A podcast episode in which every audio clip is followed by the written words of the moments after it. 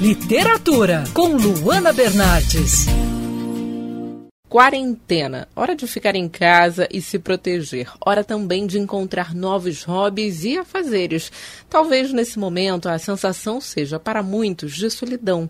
E em períodos onde o contato físico deve ser restrito, o livro pode ser uma grande companhia. Com a ajuda da literatura, podemos resolver um mistério com Sherlock Holmes, viajar pelas mil e uma noites, solucionar um crime com Agatha Christie. Ou quem sabe, acompanhar os planos de vingança do Conde de Monte Cristo.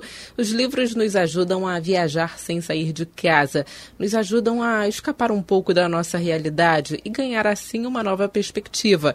Para as pessoas que possuem e-books, uma dica: Muitas editoras estão disponibilizando livros digitais gratuitos para garantir uma distração dentro de casa.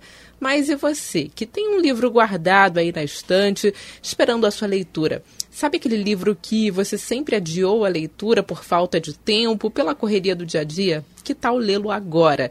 Ou quem sabe, uma releitura de um livro já lido há muito tempo. Dom Casmurro, por exemplo, um clássico que muitos já leram, mas que vale a pena a releitura. Eu já li Dom Casmurro, por exemplo, duas vezes e pretendo ler em breve uma terceira vez. Para as crianças, que tal um livro infantil junto com seu filho? Sentar no sofá e acompanhar uma aventura com uma criança não só vai fazer bem a você, mas também a seu filho que teve a rotina alterada. Essa, portanto, é minha dica. Leia. Leia para expandir seu universo, mesmo que ele esteja em quarentena. Eu sou a Luana Bernardes e você pode ouvir mais da coluna de literatura, seção do site bandnewsfmrio.com.br clicando em colunistas. Você também pode acompanhar as minhas leituras pelo Instagram, Bernardes Luana, Luana com dois N's.